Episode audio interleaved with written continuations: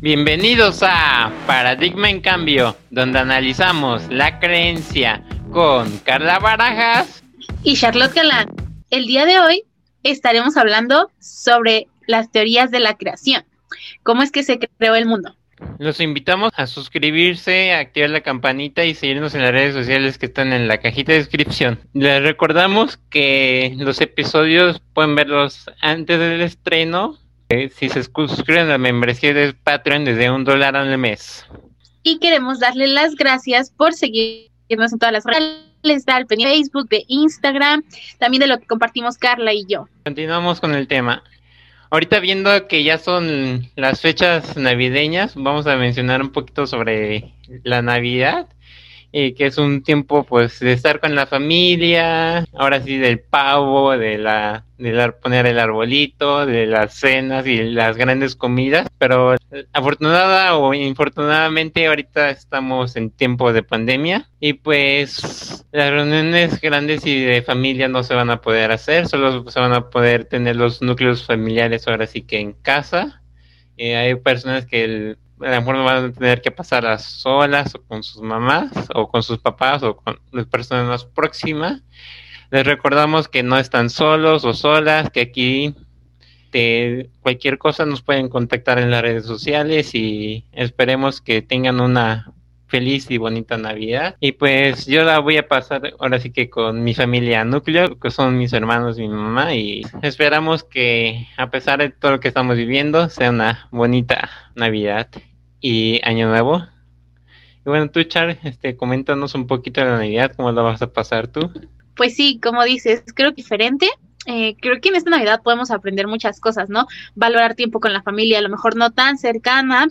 Podemos ver cómo las redes sociales, aparte de la tecnología, están rindiendo sus frutos al podernos conectar. Y pues igual la voy a pasar con mi mamá. Mi núcleo es pequeñito, mi papá vive lejos y todos mis tíos pues se la pasan con sus respectivas familias por todo esto de la contingencia y así. Entonces, igual va a ser pequeñito, pero creo que esta fecha tiene un gran significado y puede ayudarnos a estar cerca de la familia y cosas así. Sí, ahora sí que va a ser para estar cercanos a nuestros familiares más próximos y recordar el valor que tiene ahora sí que nuestra familia, nuestra familia más próxima, a disfrutar y, y a vivir de todo esto, ¿no? De que lo que es la creación, Dios nos permite seguir viviendo de su obra, de su majestuosa obra. O dioses y tienen otra religión, se creen en varios dioses. Y si no, pues el universo, el, la suerte, o como ustedes lo quieran ver, pero de cualquier otra forma, estamos aquí, estamos vivos. Y bueno, ahora sí vamos al tema que es cómo se creó este maravilloso mundo y universo en el cual habitamos. Bueno, Char, cuéntanos algo general sobre las teorías de la creación. Hay muchas teorías de cómo se creó particularmente la Tierra, ¿no? La vida en la Tierra, mejor dicho. Hay varias teorías que tienden a hablarnos de las cosas que vienen de afuera y nos traen vida. Antes era que se podían crear cosas así, puff, de la nada. Está la teoría de la panspermia, que nos habla de que si tú dejabas un montículo de ropa sucia, ¡pum! De ahí se podían crear ratas de la nada. Si tú dejabas un pedazo de carne, de la carne se podía crear moscas. Pero actualmente sabemos que la materia solo se puede crear de la materia. Lo vivo solo puede crearse de lo vivo. Y hay, a lo largo de esta base que les digo, hay teorías que surgen diferentes, ¿no? Creo que hemos visto a lo largo de esta temporada, de este año, este proyecto, que hay muchos tipos de pensamiento y que todos son aceptados porque al final en este cierto tipo de cosas no tenemos 100% la seguridad de cuál es la razón, de cuál es, pues, cómo es que surgió todo, ¿no? Puede haber una teoría, como ya les mencioné, de la panspermia, puede estar la teoría de la creación espontánea, también de que los icebergs, ¿no? La teoría de bola de nieve cuando la Tierra estaba cubierta por, por el hielo en la era glacial, que eso protegía las moléculas que, que dieron a vida por primera vez. Les estaba comentando que estaba la teoría de que las cosas salían, ¿no? De la materia inerte, de lo que les dije, de la parte de que si dejabas un montículo de ropa salía una rata. Bueno, esa teoría, voy a corregir, eh, esa teoría es teoría de la creación espontánea. La teoría de la panspermia es que puede venir del espacio exterior y también está la teoría muy nombrada que habla de los icebergs, como ya nos comentó Carla. Este, pues creo que eh, a mí me, la que más me llamó la atención fue la teoría de la panspermia, o sea, de que la vida viene de meteoritos. Y puede ser creíble en el sentido de que, como ya nos dijo Charlie, que la vida solo puede generarse de la vida, aunque también es cuestionable en razón de que en el principio no existía nada vivo y, y solo había partículas flotando en el espacio y ahora es que los cuerpos se formaron a partir de polvo estelar. Primero los soles, los planetas, y luego ya lo que seríamos nosotros los seres vivos. Ahora sí que en esta teoría de la panspermia hay tres ramas o, o ramificaciones. Está la litopanspermia, que quiere decir que la vida viene a la Tierra a través de los meteoritos. Está la radiopanspermia, que la fuerza de gravitacional y de las estrellas dirigió la vida al planeta. Y también está la panspermia dirigida, que dice que seres extraterrestres existentes ya vinieron aquí a la Tierra y ya formaron sus colonias. Llama la atención en el sentido de que en la Tierra es muy poco probable de que sea el único planeta con vida alrededor de todo este infinito universo. Obviamente hay más seres vivos allá afuera, incluso se está estudiando la posibilidad de que se esté creando vida en los planetas exteriores del sistema solar a base de silicio, en Saturno, en la Luna Europa, este, bueno, no solo a base de silicio, sino pues a través de distintas formas, así que puede crearse la vida. Y esta me llama la atención por eso, ¿no? Porque pues a final de cuentas en este vasto universo la vida puede surgir de muchas formas y ahora sí que todo está en movimiento. Y bueno, ¿tú qué nos puedes decir de esta teoría, Char? No, me encanta, me encanta y me encanta que hables de sus divisiones porque es justo eso, ¿no? Como decía al principio, puede haber una base y de ahí salir varias ramas. Y quiero enfocarme un poco en la rama de la panspermia radiológica, si no me equivoco. Radiopanspermia. Radiopanspermia, exactamente. Porque eh, de esa teoría sale lo que se conoce actualmente como el bosón de Higgs. Y el bosón de Higgs es una partícula que también se le conoce como la partícula de Dios. ¿No? Y es justo lo que estabas hablando acerca de la fuerza que le da masa a las partículas. Y aquí quiero llegar con todo esto, ¿no? Que suena como medio rebuscado y medio raro. Bueno, la pregunta más complicada, la pregunta que todavía no está como bien dirigida, bien eh, estandarizada, es la parte de qué es la vida, ¿no? Y algo que a mí me, a lo mejor me ha dejado dormir, sin dormir algunas noches, es la parte de qué hace que la materia sea visible o táctil, así como nosotros. ¿Y qué hace que sea materia oscura? O sea, materia que no se puede ver, porque hay más materia oscura que materia visible. Y estaba leyendo apenas que, bueno, es una teoría que relaciona la materia oscura con el mundo espiritual y a la materia visible como en el mundo físico. Y entonces habla de que así como vimos que no hay nada creado o no hay no se puede hacer vida de lo que no es vivo, sino que la vida viene de lo vivo, justamente. Eh, esto nos habla de que nosotros venimos de esa materia oscura porque nosotros venimos del mundo espiritual, ¿no? Que hay como si fuera un espejo y nos pudiéramos ver entre estas dos. Y justo eso, cuando surgió esta partícula, el bosón de Higgs, fue un boom. Justo fue por Higgs, fue descubierta por Higgs y fue como algo súper nuevo porque tiene cualidades y tiene características específicas que se cree que es como de las primeras partículas o la partícula que dio origen a todo esto, que es justo lo que tú nos compartías de la radiopanspermia, ¿no? Y también la parte de, no recuerdo exactamente la rama, pero lo que estábamos hablando de que la vida estaba congelada anteriormente y por eso ahora es que hay vida, ¿no? Por todo el proceso del planeta. Sí, o sea, yo, yo no conocía esa partícula, la partícula de Higgs, hasta ahorita que nos la menciona. Pues ahora sí que suena interesante, ¿no? De que también lo de la materia oscura que esté relacionada con el mundo espiritual, o sea, puede ser creíble pues, en el base de que el espíritu pues no siempre se ve, es algo invisible, es algo que se toca, pero que tenga algo, una base científica o que pueda tenerla, siento que es algo maravilloso. Y ahora sí que, bueno, los humanos y claro que demás seres vivos pues también tienen espíritus, tienen su, algunos tienen su alma yo creo que varios, como las plantas, perros y demás animales. Ahora sí que es interesante saber cómo se combina la espiritualidad, la ciencia, para explicar este universo. Ahora sí que pues lo que la ciencia trata de explicar es la creación.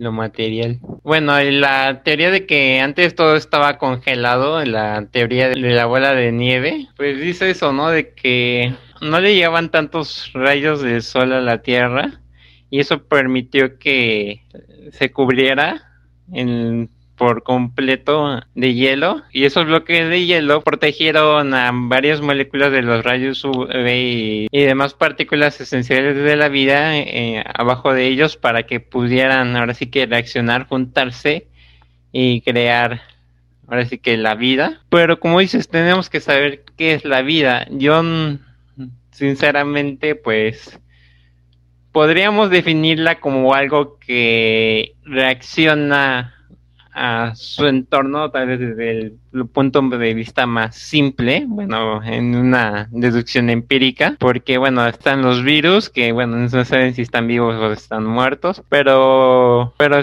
también están las bacterias que también conforme van llegando tienen un cierto tipo de de reacción con su mundo interior y exterior. O sea, bueno, ahora sí que el diccionario dice que la vida es la propiedad o cualidad esencial de los animales y las plantas para adaptarse, desarrollarse y reproducirse. Pues yo creo que sí, eso en esencia es lo que es la vida, lo que hace que seres, entidades puedan reaccionar, reproducirse, crecer. Bueno, creo que ya le di muchas vueltas al chorro. No, está súper bien porque esa es la pregunta del millón de dólares, ¿no? No solo para la ciencia, sino para la filosofía, para la escritura, para todo el mundo. Así que está súper bien. Sí, ahora sí que, bueno, y mi terapeuta dice que en realidad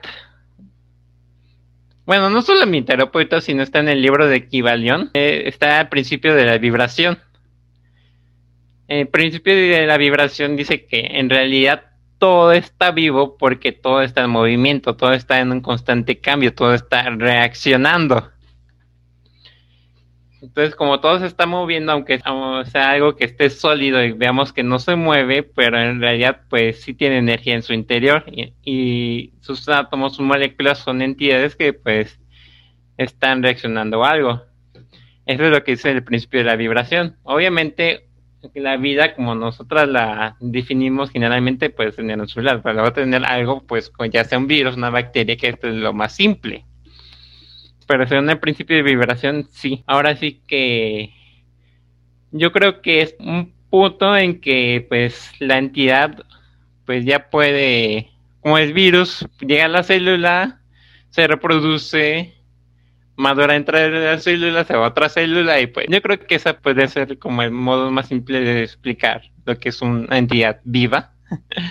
bueno, que ahorita nos está causando muchos problemas, pero bueno. Ahora, también hablando de virus, tenemos otra teoría, que es la teoría del ARN, que dice que la primer molécula de la vida fue el ARN, ya que es la molécula más simple y que del ARN surgió el ADN y que pues el ARN primero está como moléculas esparcidas por la esfera terrestre sin demás protección que meras partículas de ARN lo ya se fueron ahora sí que formándose más y pues ya dieron origen a las primeras células y pues ya se dio paso a lo que es la evolución hasta llegar a los organismos que conocemos hoy en día. Aunque también dicen que la primera partícula con vida fue algo más simple que el ARN, que es la teoría de los principios simples, y que estas partículas más pequeñas y más simples que el ARN dieron lugar a este y lo ya se formó el ADN. Y bueno, según la teoría de los principios simples, estas particulitas eran simples, semejantes a membranas, y ya después se volvieron más complejas. ¿Tú qué opinas de esto, Char? Ok, yo parezco loca aquí atrás de la cámara porque te escucho hablar y mi mente vuela y dice 20 mil cosas que, justo cuando me toca o justo ahorita ya no sé ni qué voy a decir. Pero, pero vamos por partes porque si no voy a hacer un desastre intentando hablar o explicar. Eh, pues sí, uh, te digo, no sé ni por dónde empezar. Mm, primero, estabas hablando... De principio de vibración. Eso, eso, mero, perfecto. Es que te digo, mi cerebro se va y luego ya no lo alcanzo. Es súper interesante. Yo no lo había escuchado como ningún principio, pero justamente tiene su base química, en este caso, ¿no? Su base científica. ¿Por qué? Porque las partículas están en movimiento. Cada elemento está en movimiento en sus enlaces. Dependiendo del enlace que esté haciendo, se está moviendo, ya sea poco o mucho. De hecho, cuando eh, cada uno de nosotros en la escuela, si no me equivoco, en la secundaria, empezamos a estudiar los estados de la materia, pues vemos el líquido, el sólido, el gaseoso, que son como los primordiales, y vemos cómo pasa de uno a otro y cuál es su diferencia. Y vemos que cuando te piden explicar el gaseoso, tú dibujas como una nube y entonces las partículas están súper separadas. Pero cuando tú dibujas un sólido, están súper empaquetadas, así como si estuvieran comprimidas y se están vibrando, pero muy juntitas. Y es justo eso, el principio de vibración, eh, te digo, no lo conozco, bueno, les digo, no lo conozco, no sé exactamente de qué va, pero es como muy cierto, porque al final estamos hechos de compuestos, de elementos. Por eso existe la tabla periódica y están los elementos que se encuentran en la naturaleza, los metales, los alcalinos, los alcalinotérreos, toda esa parte. Y por eso es que me vuelve a la cabeza, te digo, no lo había escuchado como tal, creo que teniste que investigar un poco más, pero tiene como científica, por decirlo así. Luego, mencionando la parte del RNA.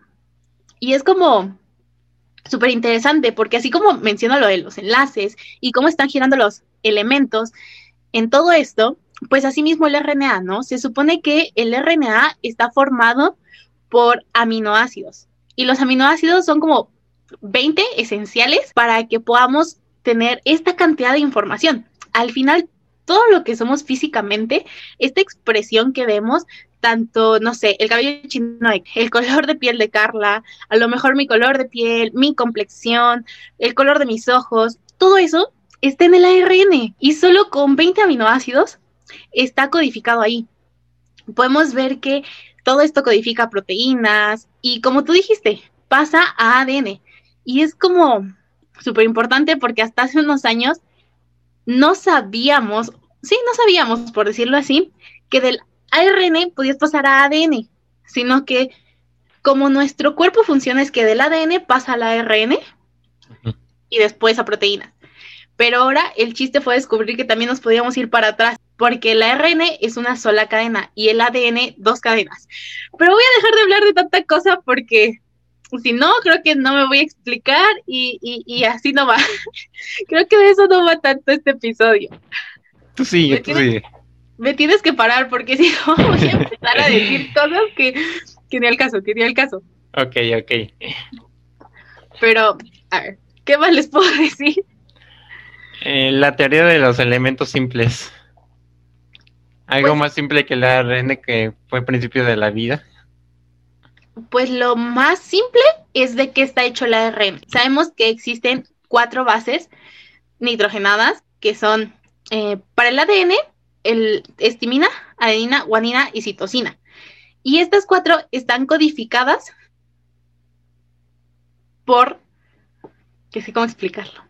Bueno, son estas cuatro y tienen azúcares pegados y grupos fosfato, que al final es como les decía, es la expresión, se le llama el genotipo de todo lo que vemos, ¿no? De nuestras características físicas. Entonces, como esa parte de lo más simple son esos nucleótidos, los aminoácidos.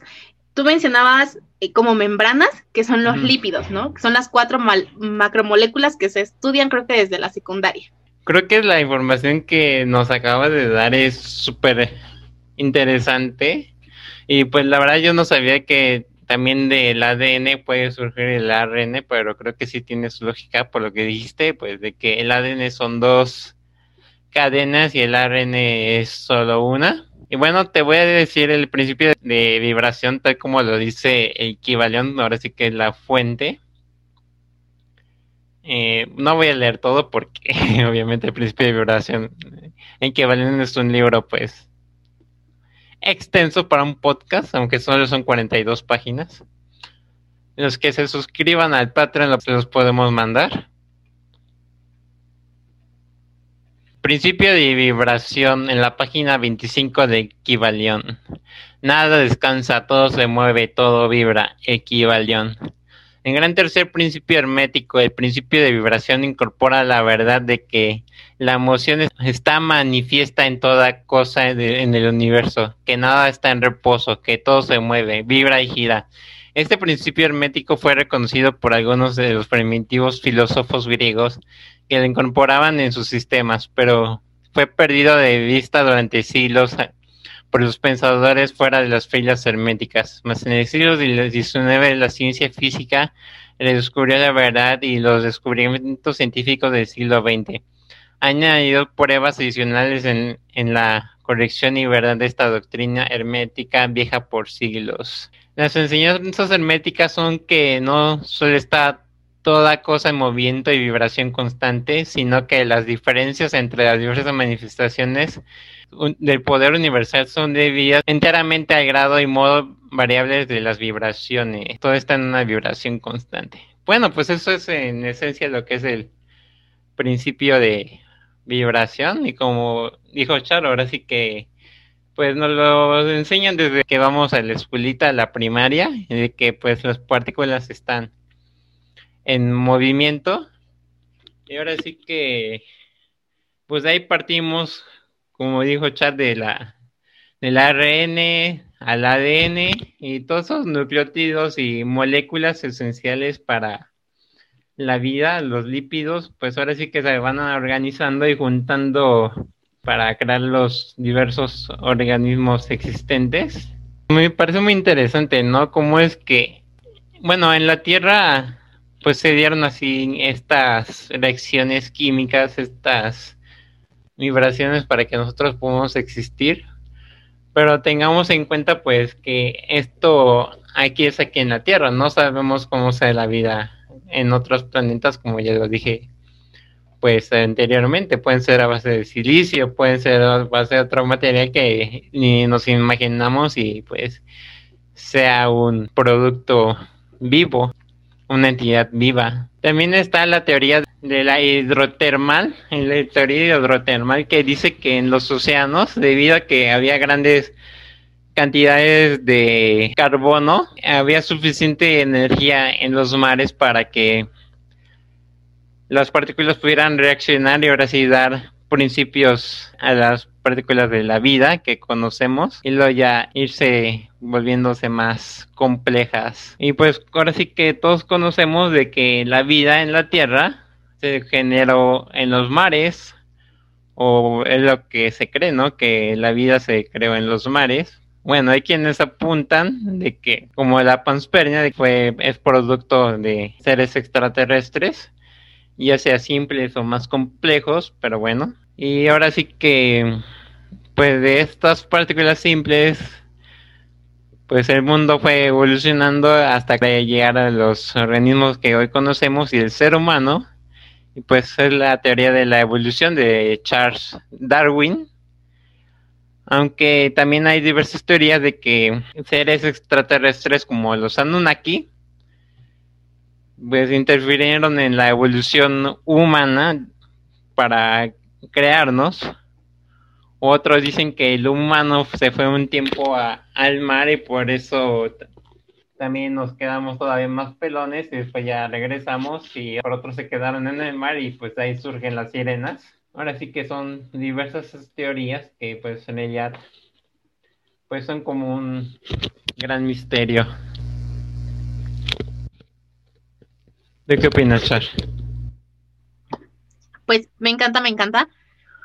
Creo que se nota que el tema me apasiona o que me gusta, ¿no? Más que nada. Pues sí, justamente, ya hablamos un poco de toda esta parte de la panspermia, de que vino de otro lado, de que si se descongeló o no, pero como las dos teorías más fuertes son justo lo que estabas mencionando al final. La teoría de la evolución de Darwin, que científicamente y antes era como el top de las teorías de la de sí, de la creación de la vida. Pero ahorita justo es la de la sopa primitiva, la que mencionabas, ¿no? De que pues, dadas las características, dada a la atmósfera que estaba, dadas las temperaturas, los procesos naturales, pues todo se creó en el agüita. Eh, de que del agua sale toda la parte de que estaban como justo los elementos, los nutrientes específicos, que pues con el tiempo eh, estas reacciones químicas empezaron a elaborarse, a hacerse. La parte que ya vimos de las proteínas, de los ácidos nucleicos, y pues todo termina hasta cierto punto en los elementos que nos enseñaban desde el principio. Carbono, hidrógeno, oxígeno, potasio, magnesio, flúor. Toda esta parte es como la base que estaba en el agua y de ahí empezaron eh, pequeños protozoarios, pequeños microorganismos con ciertas características que tuvieron que irse adaptando. La palabra como súper socorrida es evolucionando. Eh, personalmente, yo creo que en términos estrictos, evolucionar y adaptar son diferentes. Y cuando tú lees la parte de la evolución de Charles Darwin, de todas estas teorías, te das cuenta por si las características, ¿no? El típico ejemplo del pico de los pájaros.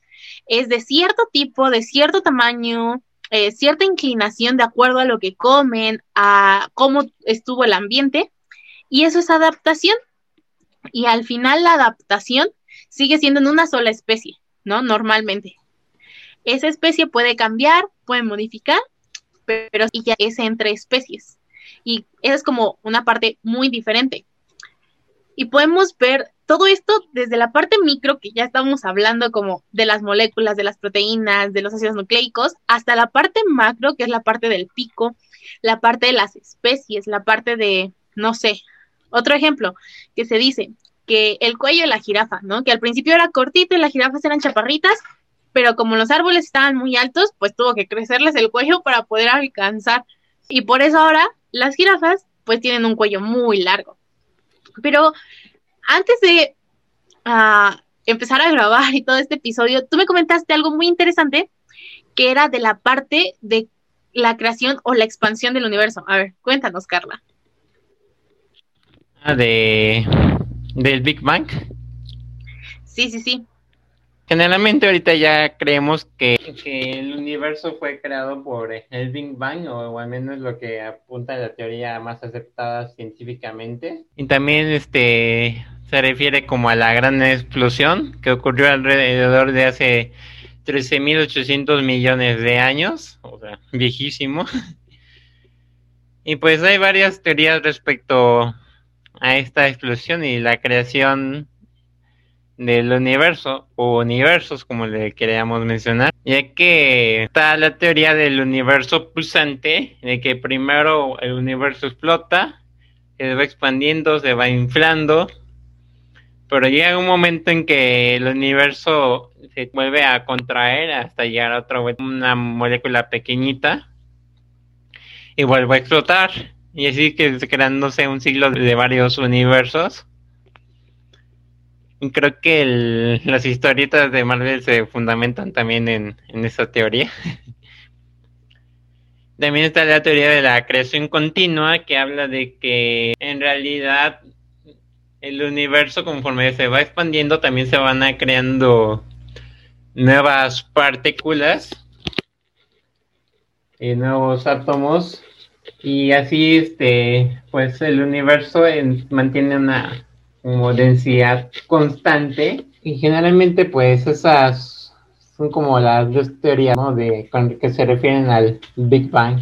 Una que el universo se va expandiendo y contrayendo, generando no sé cuántos Big Bangs alrededor de la infinidad del tiempo. Y otra que solo hubo un Big Bang que aún se siguen quedando partículas. Y otra de que ya no hay crecen de partículas y solo el universo está en una constante inflación y que pues al final el universo se va a terminar enfriando. ¿Qué nos dices? Sí, la verdad es que no sé tanto, obviamente conozco la parte de que el universo está en expansión, de que se está creando constantemente, bueno, ampliando constantemente, sí creando.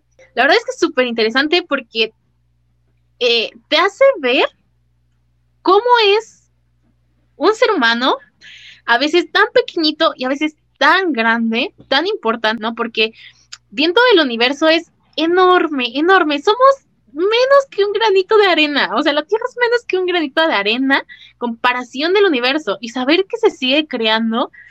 Y justo lo que decíamos al principio, ¿no? Que puede haber vida en otros planetas, pero tenemos que definir vida. Por decir, el descubrimiento de Marte, que se ve que hay como nubes, pero no son gas, sino que son microorganismos, así cositos chiquititos, que están vivos para nosotros y por eso se cree que en Marte hay vida, porque está esa nube de microorganismos en, en la superficie de Marte.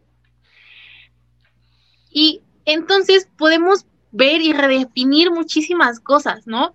Y luego ver que a lo mejor no es regresar a nosotros, regresar a nuestra parte y ver que eh, nuestra vida es tan impactante a lo mejor para las personas con las que estamos, las cosas que hacemos, para la sociedad en la que vivimos, te hace reconstruir tu visión, te hace decir, bueno, y entonces, ¿de qué va esto? ¿Qué está pasando?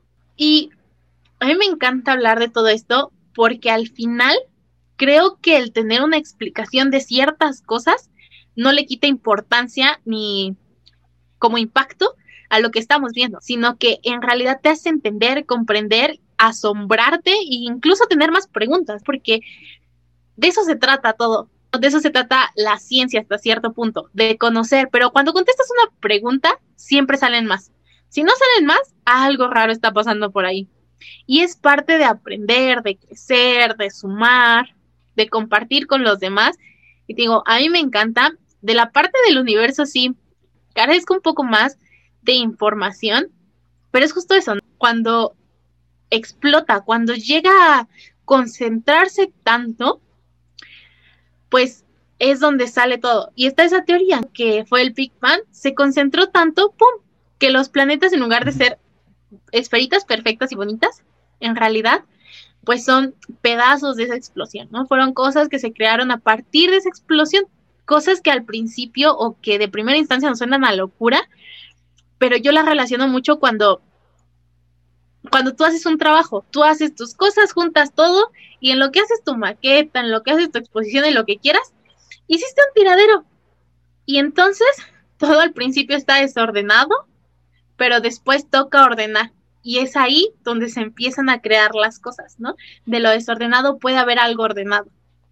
Lo que estás tocando es la teoría del caos pues de que dice que el universo está en caos, es caótico y podemos mirar las estrellas y o buscar en internet y bueno, ahorita tal vez en las estrellas directamente no se ve tan claro, pero sabemos que hay supernovas explotando, planeta chocando, este nubes con mucha materia ahora sí que peligrosa, que se están creando estrellas, se están destruyendo estrellas, se están creando planetas, destruyéndose planetas. el universo todo está un caos, pero como dices, del desorden se está creando un orden y este orden este está dando lugar a la vida, pues a nosotros. De ese desorden pues nos surgimos nosotros. Y la entropía, pues el caos, bueno, la teoría del caos también llamada entropía, también la podemos ver eh, pues en nuestra casa. Y de que tal vez nosotros pintemos o barramos o, mantengamos lo posible para que esté ordenada, pero al final de cuentas siempre va a haber uno que otro desorden que va a influir pues de que ya todo está en movimiento, o sea, nada, nada puede estar quieto, nada puede estar en absoluto porque todo se tiene que estar moviendo, incluso, y bueno, es algo que también tocan en, en las películas de Jurassic Park cuando crean de nuevo a los dinosaurios, este, está la entropía y pues la teoría de que la vida siempre se crea camino y pues se arma su desorden y al final de cuentas pues los dinosaurios tienen un lugar para vivir y se crea un nuevo orden. bueno, eso en las películas, pero también así puede surgir en, en la Tierra o con... Y también es una señal de que también tenemos que tener cuidado con, con qué animales o qué plantas o especies introducimos a, a un ecosistema, porque podemos estar cambiando el orden que existe. Este, ahora sí que esta pandemia es un todo un caos, pero pues al final de cuentas, pues también se va a arreglar y va a crear un, bueno, ya está creando un nuevo orden para nosotros. Y pues en realidad la vida se trata de eso, ¿no? De, ver y encontrar el orden detrás del desorden. ¿De qué tienes que decir, Char? Pues sí, súper cierto. Eh, la parte de la entropía, puf, a mí en lo personal me vuela la cabeza, ¿no? Porque como tú dices, habla del desorden y del orden. Pero aunque tú pongas un sistema súper ordenado, al final, en el universo estás desordenando.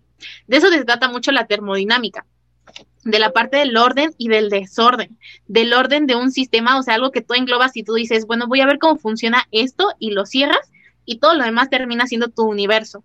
Entonces, desde una reacción química, o sea, me refiero a desde que comes, porque el hecho de que tú rompas moléculas estás creando un desorden, pero si tú juntas moléculas o creas una molécula más grande, estás hablando de orden. Y entonces no solo estás afectando esa reacción o eso que tú estás haciendo por si el comer, que tiene que ver con la glucosa, eh, sino que estás afectando a todo en general, porque cada una de tus células, cada uno de tus, de tus órganos, tiene que hacer un proceso que a lo mejor ordena la información, pero está sacando, y entonces a la hora de sacar, está desordenando lo de afuera. Y todo eso tiene impacto, o sea, como la parte que les decía de que tu vida impacta en la sociedad e incluso impacta no solo a, lo mejor a tu ciudad, sino a lo mejor a tu país. E incluso tu país pues puede impactar a nivel mundial y toda esa parte podemos llegar hasta el cambio climático y podemos llegar a ver, por decir, no sé, que se está recolectando basura en el espacio y entonces podemos volar y hablar de muchísimas cosas. Pero no, pero no, otra vez, aterriza, aterriza. Sí, de aquí no podemos volar porque ya estamos tocando la teoría del efecto mariposa. Pues la, teoría de una oh, mariposa puede provocar un huracán del otro lado del mundo, un tsunami. Ahora sí, como dices, ahora sí. Lo peor es que es cierto.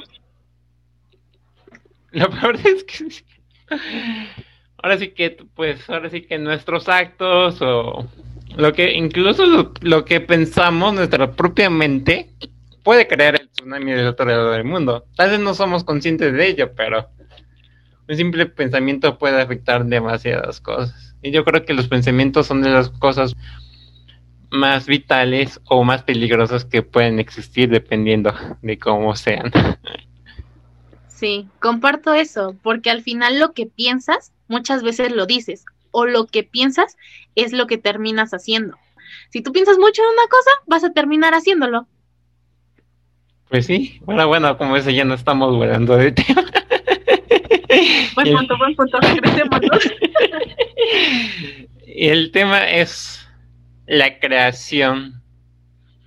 Y pues al final de cuentas, este, ahora sí que el Big Bang, ahora sí que metiéndonos con la Biblia, la Biblia dice y en el principio existía la oscuridad y Dios dice, y que se cree la luz, se crea la luz. ¿Y cuál fue lo, primero que ocurrió según la teoría científica del Big Bang? Un estallido de luz. Y pues de ahí Dios va creando y surgiendo las demás cosas hasta llegar pues ahora sí que a nosotros. Y creo que Char tiene ganas de hablar. No, no, adelante, termina. Ya cuando termines, ya. Porque te digo, me tienes que aterrizar, me tienes que tener y decir, espera, espera. Ok. sí, les digo, a ver. Vamos a, a, leer qué dice el principio. En el principio, cuando Dios creó los cielos y la tierra, todo era confusión y no había nada en la tierra. Las tinieblas cubrían los abismos, mientras el Espíritu de Dios aleteaba sobre la superficie de las aguas. Dios dijo, haya luz, y hubo, Dios vio que era, la luz era buena. Pues bueno, aquí ya habla un poco sobre la tierra, pero yo creo que la luz, la primera llama, la primera flama de la creación, ahora sí que fue una gran explosión que creó la luz. Y Dios agarra la luz para crear todo lo demás y dar vida, dar movimiento. Incluso yo creo que los demás panteones, las demás religiones, los demás, los demás mitos, pues también pueden tener algo de razón y pues no sabían tanto de lo que hoy conocemos, o tal vez sí sabían más y por eso es lo que todos saben pero yo creo que sí parten de un fundamento que sí puede ser real o es real. Porque al final de cuentas, el humano siempre ha hecho esas preguntas y de algún modo u otro, ya sea como explicando con metáforas como son los mitos, o, algunas veces la Biblia, o las religiones, o de un punto científico, observatorio concreto, este, se pueden llegar a estas conclusiones de cómo se crea el mundo. Ahora sí que de aquí nos podemos volar a muchos temas, como ya lo hemos estado diciendo, y otra de la teoría de que, ok, primero se creó la luz, el Big Bang y todo eso, pero en la Tierra, ¿qué? Pues ya vimos las teorías. Y muchos dicen que los antiguos dioses en realidad eran seres extraterrestres pero bueno, los extraterrestres ya los estaremos tocando en otro episodio, no les estoy dando un adelanto para que se queden a verlo. Y pues todo un voladero de cabeza, como la frase de Char. Hay una teoría este, ahorita que se está diciendo mucho de que en el principio solo existía Dios, bueno, también como dice la Biblia, pero Dios se quiso observar y al observarse creó el universo su pensamiento, su mero pensamiento, creó esa llamita que fue el Big Bang y ahora sí que surgió y surge todo lo demás. Y bueno, ahora sí le doy la palabra a Char. No, no, no, me encanta, me encanta. pues, ¿qué decir? La teoría de la creación de Dios, cómo la creó, es todo un show, porque podemos cerrarnos al punto de decir, bueno, Dios lo creó en seis días así estrictamente, pa, pa, pa, pa, o está la parte de interpretación de decir, bueno, para Dios un día es como mil años y mil años como un día. Y entonces, yo creo que Dios puede crearlo en seis días, si Él quiere, en siete días, no hay ningún problema, pero también puede haberlo creado como en muchísimos años, millones de años, como los años cósmicos se les llama. Y es sí, estrictamente decir es esa. ¿vale? Y como tú dices, o sea, en el principio creó Dios los cielos y la tierra, y la tierra estaba desordenada y vacía. Entonces dijo Dios, sea la luz, y ¡pum! fue la luz. Y si tú te vas a la ciencia, tú puedes ver cuántos procesos y las teorías que dijeron, o que dicen más bien, que todo necesitaba como esa parte de oscuridad para que las reacciones empezaran a hacer y de repente con la luz empezaron a cambiar y por eso empezó a crear vida. Y es justo lo que tú decías. En el principio Dios dijo, sea la luz y ¡pum! Fue la luz, ¿no? Y vio Dios que la luz era buena. Y entonces separó la luz de las tinieblas. Y ¡pum! A la luz llamó día y a las tinieblas noche. Y fue la tarde y la mañana el primer día. Podemos ver cómo ese día pueden ser millones de años en el cual fueron todos estos procesos que ya mencionamos. Si quieres meter ahí la teoría de la temperatura y que todo estaba congelado, ahí queda. Si quieres meter la teoría de que Mm, todo vino y que era un desorden, ahí queda. Si quieres, puedes meter la, teoría que quieras y muchas veces ahí queda, ¿no? Más adelante, en Génesis 2, me parece, Dios habla de cómo creó a los animales y, y, y, y puede que les vuele la cabeza. Yo les reto y les digo, vayan a leerlo, porque muchas veces podemos leerlo, pueden decirnos y pasamos de corrido, pero cuando Dios habla de cómo creó a los animales, los crea de la tierra, que es justo la parte que a lo mejor podemos comparar, si no quieren igualarla, si no quieren hablar de lo mismo, porque, pues les digo, muchas veces eh, cada quien tiene diferentes teorías y diferentes cosas de ver entonces no hay ningún problema, pero podemos estar como comparando con la teoría de la evolución y entonces cuando Dios dice que hace a las aves, que hace a ciertos animales, los animales, hay otros que los saca del agua. Y entonces podemos ver la teoría del caldo primogenio o primogénito, que es donde los animales empiezan a salir del agua. Y entonces vemos esas dos creaciones que Dios formó de diferentes cosas, de la tierra y del agua. Y por eso sus características y por eso cómo fueron transformando y por eso es que hay tanta variedad. Y podemos ver que en la Biblia eh, hay una interpretación que también nos puede hablar de dinosaurios, de dragones. Y tú dices, pero ¿cómo? ¿No? Y entonces llegas al arca de Noé y dices, bueno, pues ya se acabaron los dinosaurios, si no nos comían a todos. Eh, hay una teoría que a mí me encanta bastante que habla de que Adán y Eva no fueron los primeros humanos aquí en la Tierra, pero eh, creo que eso de mí tiene que ver más con extraterrestres, con esas cosas que ya Carla nos dejó una primicia para la segunda temporada que yo creo que va a estar buenísima. Vamos a tener invitadas y, y les digo, yo les dejo ese reto de poder leer con ese detenimiento, ¿no? Y ver por qué y ver si realmente Dios creó unos animales del agua y otros de la tierra, ver las teorías, ¿no? ¿Qué dice la del cargo primogenio? ¿Qué dice la de la evolución?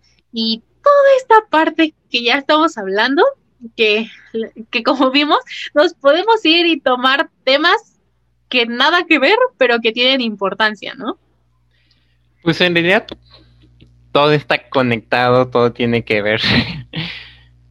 y, bueno, como nuestros capítulos del podcast, ¿sabes? Algunos dirán, están hablando de cosas diferentes a cada episodio, pero no. todo está relacionado. Si no escuchen nuestros episodios con detenimiento, van a ver la conexión que hay entre ellos. Igual en la tierra, en el mundo, Dios, la ciencia, religión, todo está conectado y todo tiene que ver. Nada está, como dice Cha, ningún sistema está en realidad aislado porque un sistema influye en otro y viceversa. En la Biblia se pueden englobar este, muchas teorías científicas y que puedes encontrar la verdad también en ello. Este, pues, sí me sorprendió mucho y tocarle las primeras civilizaciones, las civilizaciones antes de, de nuestra era de, de la era de los humanos. Eh, hay quienes apuntan de que, mm, bueno, adelantándome un poquito de que los atlantes en realidad no eran, no eran humanos, sino también eran eh, algo extraterrestres. Pero bueno, no me meteré en esos temas porque los tocaremos más adelante, pero yo creo que como ya no estamos saliendo del tema, ya va a ser un momento de, de cerrar. ¿Tú qué dices, Char? Sí, justamente, creo que sí, creo que ya tocamos bastantes teorías, bastantes temas que a lo mejor no estaban dentro de, pero que se dieron, que fluyeron en este momento. Y aunque me encantaría seguir hablando y seguir compartiendo contigo, con todos los que nos escuchan, pues creo que es, es momento, ¿no? Pero no solo de terminar el episodio, sino de terminar la primera temporada de este proyecto de Paradigma en Cambio. Y lleguemos al fin de temporada. Como es más preguntas que respuestas que serán contestadas próximamente. Bueno, esperamos nos escuchen para la segunda temporada. Solo habrá un descansito de una semana y seguimos. Y Muchas gracias por vernos. Espero hayan disfrutado este episodio de Paradigma en Cambio. Recuerden comentar, darle like y suscribirse. Pueden encontrarnos en Facebook, Instagram y YouTube y Patreon como Paradigma en Cambio. Y bueno, coméntenos cuál es su teoría favorita de la creación favorita. Este, si creen en el Big Bang, no creen en el Big Bang. ¿Qué opinan de la relación de ahorita de lo que dijimos de la Biblia? Y bueno, lo que ustedes nos quieran comentar con gusto leemos los comentarios. ¿Cuáles son tus redes sociales, Char? Bueno, mis redes sociales en Facebook pueden encontrarme como Charlotte Galán y les sugiero que me busquen en Instagram porque ocupo muchísimo más Instagram, pero me pueden encontrar como arroba Charlotte-bajo. ¿Y cuáles son las tuyas, Carla? Mis redes sociales son Carla Barajo en, en Instagram y Carla Martínez en Facebook. Ah, también les recordamos que ya tenemos un grupo de Facebook privado, bueno, no les recordamos, les mencionamos. Y pueden este, ingresar a ese grupo de Facebook con un enlace que aquí dejaremos eh, con, las otras redes sociales. Mi página de Facebook es Calabarajas. ¿Cuándo sale el próximo episodio, Char? Bueno, la segunda temporada. ¿Quién lo diría? Pues la segunda temporada pueden estarla escuchando con el primer episodio a partir del 7 de enero. También estén al pendiente de nuestras redes sociales porque ya es fin de año, vamos a estar compartiendo algunos detalles, vamos a estar eh, más al pendiente porque, como ya mencionó Carla, vamos a tener un, un descanso para poder empezar con el, la siguiente temporada con nuevas sorpresas, nuevas cosas. Escríbanos, mándenos un mensajito, compártanos cómo van a pasar estas fiestas, Navidad, Año Nuevo, cómo les ha tocado esto de la contingencia. Y pues bueno, nos vemos hasta la próxima con sus locutoras favoritas. Hasta la próxima. Feliz Navidad y felices fiestas. ¡Feliz Año Nuevo! ¡Oh, disfruten!